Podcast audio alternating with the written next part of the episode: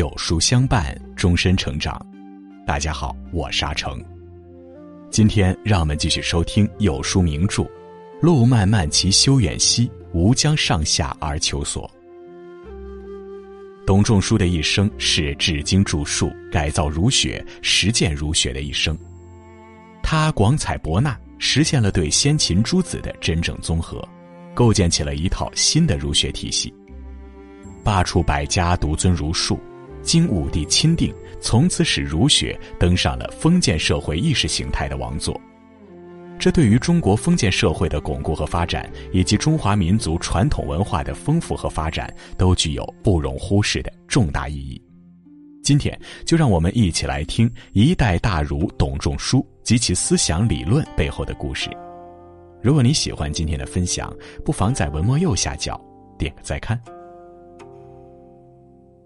儒学可谓是中国最有影响的思想学派，也是封建国家存史之根本。在历史长河中，儒学一直主导着人们的精神意念，影响着人们的举止行为。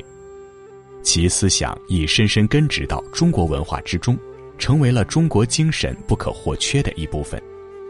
然而，在先秦时期，儒学也不过是诸子百家中的一种而已。虽有孔孟传授。儒学却始终再也不在朝，直到战国末期，也没有统治者真正以儒家思想作为统治思想。甚至秦始皇时期，儒学还遭受一次焚书坑儒的重创。彼时许多典籍已毁，儒学思想只能靠儒生的记忆思相传授。然而，每至绝境处，必有圣贤出，因为一个人的出现，使得儒学起死回生。不但入庙堂号朝野，与百家为先，还影响了中华文化两千年之久。这个人便是提出“罢黜百家，独尊儒术”理念的世之大儒董仲舒。一，三年不窥园，起作《春秋录》。提起儒学，世人皆会想起孔孟之道、荀子之礼，这一点不假。儒学由孔子而立，经孟子发展后，荀子集大成，形成一个完整的儒家思想体系。儒学从诞生起便与政治就有紧密联系，无论是仁政爱民，还是尊王攘夷，无一不是教导统治者如何治理国家。因此，统治者的意愿便显得无比重要。可随着天下礼乐崩坏，周王室日渐衰落，诸侯纷争四起。兵家与法家学说更能给君主们带来直接利益，而儒学虽得民心，却始终不得统治者之心。秦始皇经法家而统一天下，却也因法家而丢了天下。刘邦建汉，吸取了秦朝的教训，于是主张清静无为，以守为攻，行德相符的黄老之术作为开国根基。但那时的儒学并没有放弃，反而在叔孙通、陆贾等儒生的宣传下，大有星火燎原之势，而董仲舒便是其中的一员。董仲舒出生于一个田产丰富、藏书无数的大地主家庭，他自幼好读典籍，最上儒学，独喜《春秋》。由于太过沉迷其中，经常废寝忘食，足不出户。家人为了让他劳逸结合，便在书房旁修了一座花园。四季鲜花盛开，芳香不断。然而，董仲舒却始终不为所动，不但没有踏入花园一步，甚至连花园之景也不曾抬头欣赏。他每日垂帘习读，钻研学问，于三年时间写出了闻名于世的《春秋繁露》。三十岁时，董仲舒开始招收学生，精心讲授春秋之事，宣扬儒家经典。有意思的是，他讲学时课堂上挂有帷幔一幅，许多学生和他学习多年，仍没有见过他的样子。可即便这样，许多学生闻董仲舒之名，意愿尊称他为老师。史记记载，董仲舒进退容止，非礼不让，学士皆师尊之。渐渐的，他的声誉愈大，汉景帝更认他为博士，主掌经学讲授。那时他虽于民间声望显赫，可于朝堂之上却依旧名声不显。由于名声在外，在汉武帝掌握政权、立志改革时，钦点董仲舒入堂论政。二，无为下的混乱。汉初推崇黄老之说，主张无为而治。所谓的无为，就是统治者少干涉百姓们的事务，既不像秦朝法网密布，稍有不慎就会遭到刑罚，也不像儒家使人一言一行都有许多规矩，稍有不慎就被认为失礼。宽松的黄老之治给社会以较多的自由，使人们可以在较大程度上根据自己的意愿而活动。这一套理论非常适合当时汉朝的要求，于是出现了文景之治的局面。可随着时代的发展，无为之治的弊端也逐渐显现了出来。不少有识之士认识到这种情况急需整治，否则就会危及皇帝的安全，甚至天下大乱。于内，他只能使百姓自食其力，解决温饱问题，却无法使国家富强。而且，因为朝廷放纵之事，使得诸侯国野心膨胀。之前发生的七国之乱便是证明。于外，黄老之学讲究不争，不能威慑周边蛮夷，再加上国力不足，只能任由匈奴屡屡寇境。汉朝靠着和亲之策，求得一时安宁。随着汉武帝的上台。他也发现了一些问题，于是也开始尝试改变无为当道的局面。之后，窦太后的侄子窦婴，汉武帝的舅舅田汾，在继任丞相后也推行尊儒的政策。然而，这一切遭到了窦太后的极力反对，窦婴、田汾被解职，其他相关人士纷纷被杀。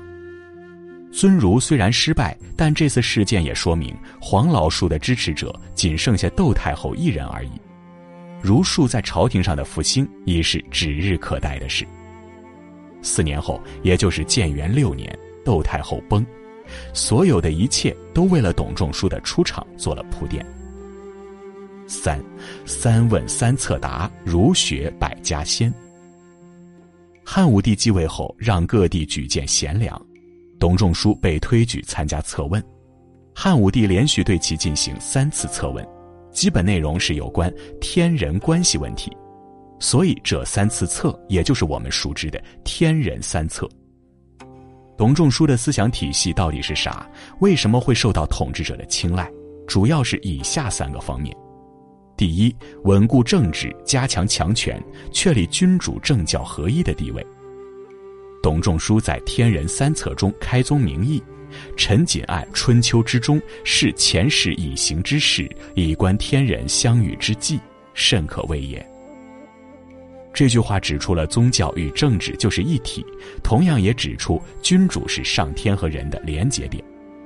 紧接着，他强调国家失道，天降灾异；反过来，也就是说，国家不失道，天就会降下祥瑞。这其实是一个很古老的思想，然而董仲舒对这个思想做了一点改动。当君主做错了事情，上天不会直接惩罚，而是警告，最后才处罚。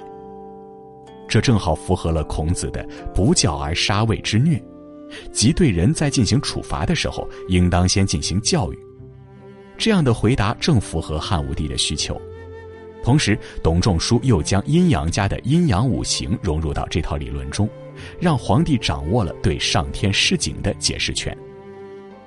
第二，建立大一统理论，用礼教教化民众，同时提高政府效率。所谓的大一统，并非我们现在理解的统一的国家，而是指在同一个国家里，意识形态、文字、立法等都要有统一的状态。因此，董仲舒提出了历史上著名的建议：罢黜百家，表彰六经。具体的办法就是贾谊曾经提出的理论：改正朔，易服色，法制度，定官名，兴礼乐。所谓的兴礼乐，其中有一条是孔子提出的“君君臣臣父父子子”。然而董仲舒再次将它细化，制定了所谓的三纲：君为臣纲，父为子纲，夫为妻纲。按照孔子的看法是，身为君主要有君主的样子，否则臣子就不会有臣子的样子了。虽然是君臣关系，但相对来说是对等的。而经过董仲舒改良后的三纲则为：无论君主是什么样子，臣子都要服从。这次改动将君主赋予了无上的权威，第三，兴建太学选拔人才，取消任子资选制，也就是官员要从太学生中选拔，或者由郡县推举孝廉，不能再让士大夫们走后门。没有证据表明汉武帝完全接受了董仲舒的意见，但《汉书》上记载，推名孔氏，益处百家，立学校之官，州郡举茂才孝廉，皆自仲舒发之。也就是说，独尊儒术其实是千百年来学术正式融入政治的起点。历史上对于董仲舒的评价向来褒贬不一，有人说他提出的天人感应。成为了汉武帝穷兵黩武的导火索。他提出的三纲，让两千年来的中国人受尽了封建礼教的束缚。也有人说，董仲舒的学说奠定了两千年来的中国人的政治文化基础，也让大汉帝国在中国历史上留下了浓墨重彩的一笔。或许董仲舒的出现是解决汉朝历史问题的必然。董仲舒由于性情耿直，未能在朝为公卿，晚年闲居在家著书立说，朝廷没有大事，往往派使者咨询。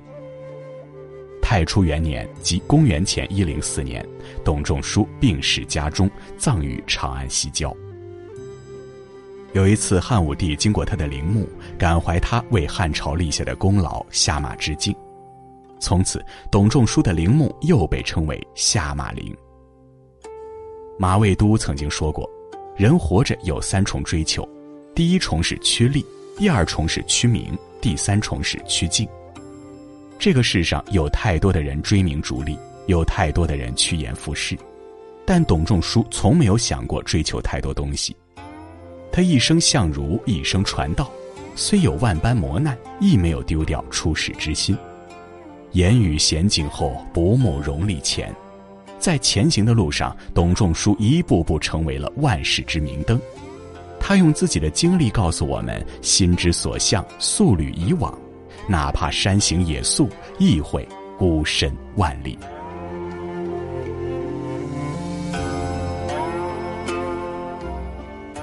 好了，今天的文章就跟大家分享到这里。喜欢名著栏目，记得在文末点亮再看，我们会更有动力给大家带来优质内容。今天有书君想跟您做个小游戏，打开有书公众号，在对话框回复数字一到二十中的任意一个数字，注意是对话框，不是留言区哦，我就会发给您一篇能够代表您今天心情的文章哦，快来试试吧。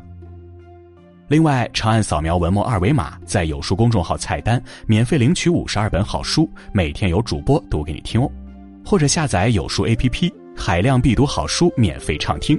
还会空降大咖免费直播，更多精彩内容等您随心挑选。路漫漫其修远兮，吾将上下而求索系列正在连载中。明天我们要讲的是黄宗羲的故事。我是阿成，我在山东烟台向您问好。